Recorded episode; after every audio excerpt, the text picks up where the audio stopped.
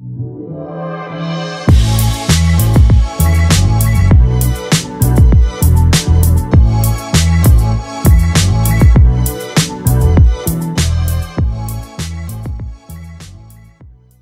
el segundo episodio te hablaba de varios test que me ayudaron en mi camino de autodescubrimiento y a ponerle nombre a mis rarezas, entre ellos uno que me ayudó a descubrir que yo era introvertida. Si vas al Instagram de Despertar el Entusiasmo, vas a encontrar en las historias destacadas una que se llama episodios y ahí vas a ver los temas que toqué en cada episodio. Así que hoy te traigo un poco de data nerd y vamos a comparar cómo funciona el cerebro de una persona introvertida y el de una persona extrovertida. Debo avisar que voy a usar muchas veces la palabra introvertido, extrovertido, sorry for that, así que vamos al grano. Hace unos años decir que alguien era introvertido era sinónimo de decir que alguien era antisocial, antipático, insípido, aburrido, mala onda. Hoy en día es más común escuchar a alguien decir lo que pasa que soy introvertido, por eso no me gusta ir a lugares llenos de gente. El mundo aplaude a los extrovertidos y no está diseñado, por así decir, para gente introvertida y aunque no es el tema de este episodio sino del próximo, tampoco está diseñado para gente altamente sensible y empática. Se valora ser ruidoso, hablador, inquieto y a la persona que no es así se le pide que lo sea. Me acuerdo en la época que salía a bailar a los boliches, salía porque mis amigos salían, entonces yo también, a mí no me gustaba, pero me acuerdo algo que me daba muchísima bronca, era que todo el mundo me decía, yo estaba quieta, tranquila, no estaba eufórica como los demás, y me decían, ay, ponele onda, y me daba una bronca a mí, por eso la temática de hoy es para comprendernos y respetarnos. Si sos un extrovertido, para que comprendas a un introvertido, y si sos introvertido, para que le puedas explicar a un extrovertido cómo funciona tu cerebro. Y como yo soy introvertida, lo voy a hacer desde el punto de vista de los introvertidos. Ok, ¿a qué se refieren los nombres? Introvertido y extrovertido hablan de la manera en la que obtenemos energía. Extrovertido se refiere a la persona que la obtiene a través de interactuar con el medio. Por eso están siempre haciendo cosas, charlando, buscando cosas nuevas para hacer.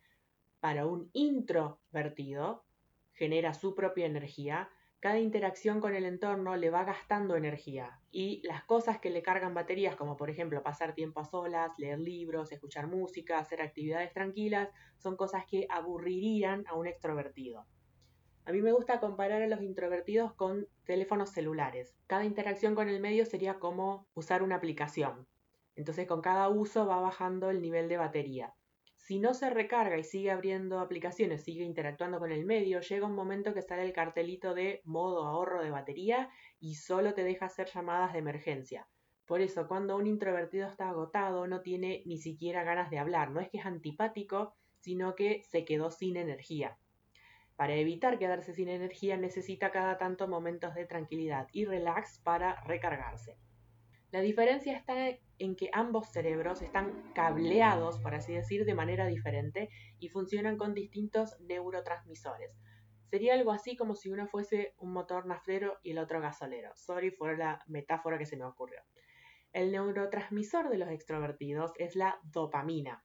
Por eso necesitan continuamente experiencias estimulantes, socializar, probar cosas nuevas, mientras que el exceso de estímulos agotaría y estresaría a un introvertido porque con una dosis menor de dopamina ya se sienten motivados.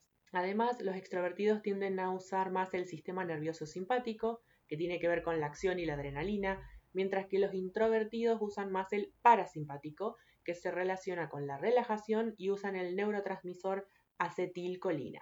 Algo que nos gusta mucho a los introvertidos es perdernos en, en, nuestros propios pensamientos. Por eso siempre parece que estamos en las nubes. El recorrido neuronal para procesar los pensamientos es más largo que el de un extrovertido, por lo que nos lleva más tiempo tomar decisiones. No porque seamos más lentos pensando, sino porque a un pensamiento lo damos vuelta para todos lados y vemos todas sus facetas, lo que puede tener la desventaja de que no podemos frenar la mente y nos ponemos a sobrepensar. Not fun. Tuve épocas en las que no me podía dormir por no poder frenar la mente y me daba la sensación de que mi cerebro empezaba a girar adentro de mi cabeza como un ventilador y que en cualquier momento se me abría el cráneo y iba a salir volando mi cerebro. Esto también hace que observemos y analicemos antes de actuar. Nuestro lema sería pienso, luego actúo, mientras que el de los extrovertidos sería actúo, luego pienso. El sistema activo reticular, que vendría a ser algo así como el radar de la mente, el de los introvertidos es más sensible a la estimulación, por lo que estar en un lugar donde hay muchos estímulos sensoriales los distrae. Por ejemplo, estar charlando con alguien en una fiesta y que alrededor haya otras personas y se solapen los sonidos de las conversaciones. Los extrovertidos, en cambio, necesitan una cantidad más alta de estímulos para sobresaturarse como los introvertidos.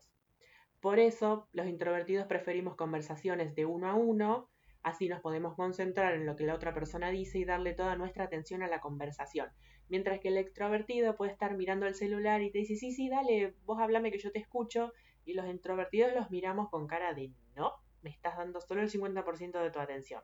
Suficiente data nerd.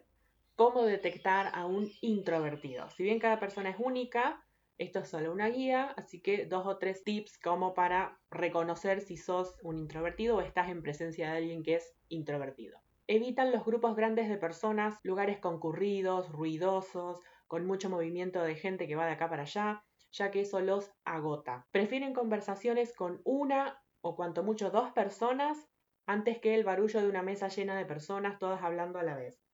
Solo aceptan conversaciones entre varias personas si es con su grupo de amigos y si es una conversación en la que todos se escuchan y no dos que están hablando por acá, dos por allá, tres por otro lado. No soportan las conversaciones sin sentido, las preguntas vacías ni la charla de ascensor. Prefieren conversaciones profundas a través de las que conectar con la otra persona. Las típicas preguntas, entre comillas, para conocer más a la otra persona del tipo de ¿a qué te dedicas? les parecen invasivas y completamente absurdas, pero les encanta, por ejemplo, escuchar a alguien hablando de lo que le gusta hacer.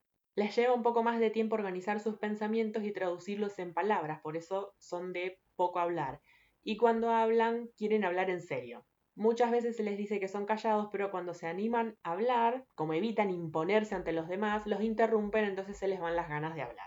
Si te interesa saber cómo recargar energías, tanto si sos introvertido como si sos persona altamente sensible, te podés remitir al episodio 1 en el que hablo de los pequeños placeres cotidianos, que esa es una de las maneras que al menos yo encontré para recargar baterías tanto cuando estoy agotada como para acumular reservas de energía. Si te interesa profundizar, hay mucha información en internet, más que nada en inglés. Hay un libro de Susan Kane que se llama Quiet, el poder de los introvertidos, que supuestamente es la Biblia de los introvertidos. Yo lo empecé a leer y entiendo que la autora no solo lo hizo para que lo lean los introvertidos, sino también para que los extrovertidos entiendan qué se siente vivir siendo introvertido en un mundo para extrovertidos. Pero la primera parte fue básicamente explicar cómo históricamente se valoró más a la gente extrovertida que introvertida, como si yo no lo supiese viviendo toda mi vida como introvertida. Entonces me aburrió y no lo terminé. Es como que con uno o dos ejemplos ya bastaba y bueno, pasada la información importante.